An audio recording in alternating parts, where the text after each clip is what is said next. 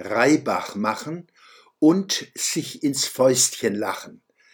Gerne wird warnend auf die Probleme Frankreichs mit seinen Kernkraftwerken hingewiesen.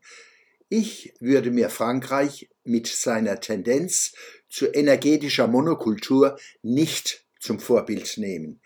Eine vernünftige Investitions- und Ressourcenpolitik achtet auf Streuung von Risiken und Chancen, ökologisch, technisch, ökonomisch und politisch.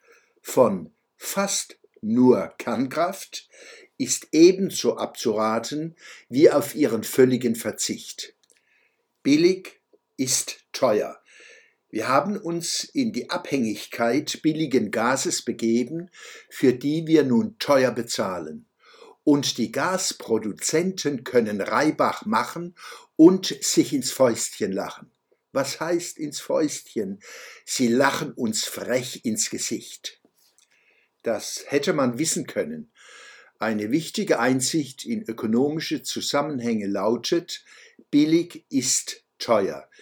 In der Politik genauso wie im richtigen Leben. Immanuel Kant sagt, Zitat, Geschmack ist das Vermögen, Qualität zu beurteilen. Zitat Ende. Qualität ist die wirksamste Kostenbremse.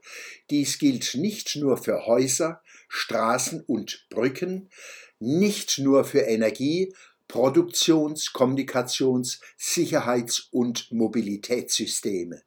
Es gilt auch für Wissenschaft, Kunst, Bildung und Politik. Bei letzteren ist Qualitätssicherung besonders anspruchsvoll und schwierig. Sie gelingt nur durch freien Wettbewerb der Ideen und offene Diskussion ohne Wahrnehmungs- und Denktabus. Am Beispiel Kunst.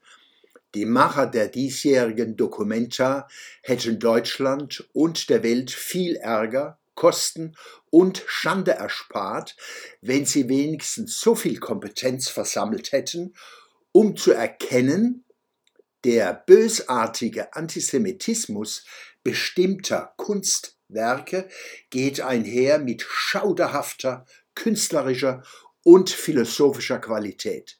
Verschiedene Gruppen, besonders aus dem halluzinativen globalen Süden, haben in Kassel jahrzehntealten Müll recycelt.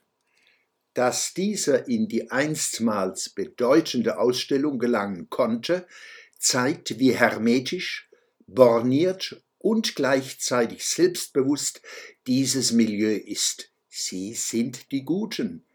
Es gibt ein besonders aggressives Selbstbewusstsein, das aus der Dummheit wächst. Aber so dumm sind diese Leute nicht, als dass sie uns Deutsche nicht richtig eingeschätzt hätten. Unter der Fuchtel dieser Gutmenschen machen wir uns lieber ins Hemd, als ihnen und ihren in- und ausländischen Protagonisten auf die Finger zu klopfen. Der Schwöbelblock am Samstag, 5. November 2022, Fortsetzung folgt.